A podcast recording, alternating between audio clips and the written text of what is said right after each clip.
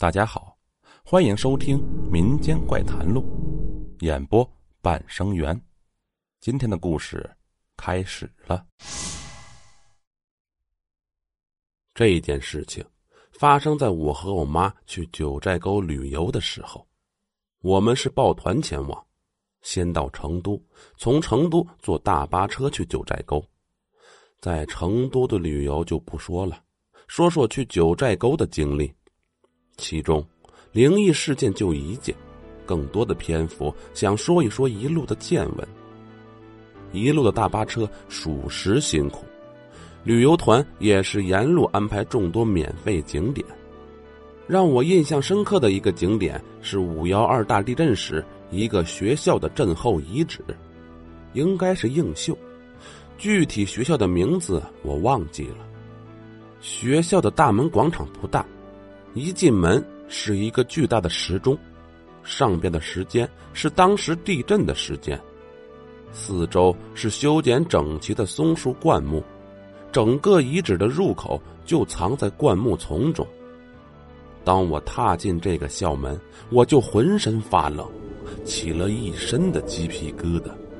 虽然时值盛夏，但还是由内而外的感觉到了寒意。顺着参观路线一直往里走，看到的是破败的废墟，三三两两的行人偶尔唏嘘，但也少有交谈。整个环境肃穆的有些过分了。直到我们来到一处面积较大的废墟处，此处还有几个游客在驻足交谈。我们走过去，也低声耳语，无非就是说说这楼塌的形状。感叹世事。旁边的一个大哥搭话，说我当年就是在这儿救灾的。这是学校的教学楼，原来是三层，现在变一层了。大哥的语气很是哀伤，他说他每年都会回来一趟。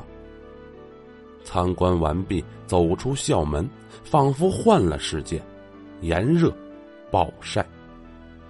进入遗址后，浑身的寒意究竟是心理因素作怪，还是真有什么未知的力量牵引？我不清楚。但是五幺二大地震留给我们的伤害却是实打实的存在。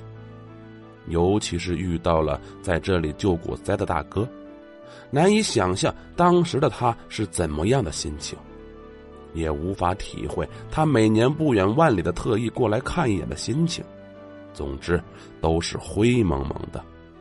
当然，沉痛的心情随着四川的大樱桃的甘甜，慢慢被抛诸脑后了。跋山涉水来到九寨沟，在九寨沟的行程是三天两晚，先去黄龙，再去九寨。事情就发生在即将去九寨沟游览的头天夜里。由于去了黄龙，爬山比较疲惫。加之第二天要早起，导游提醒大家要早点休息。第二天六点就会有酒店的较早服务叫我们起床。我和妈妈早早的洗澡睡觉，因为我习惯在黑暗的状态下睡觉。但是酒店的特殊情况，电视总是对着床，电视的待机小红点就很影响我，所以每当睡前。我都会把电视机完全关上，我感觉我睡得很熟，很香。毕竟爬了一天的山，累得半死。但是睡到半夜，电视突然亮了，还是把我和我妈都亮醒了的那种亮。整个屏幕是蓝色的，就那么一闪一闪的，闪得我有点恍惚。我拔插销了吗？我碰着遥控器了？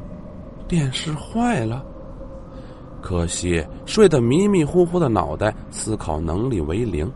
我下床找遥控，拔插销，继续睡觉。但似乎事情并没有这么快结束。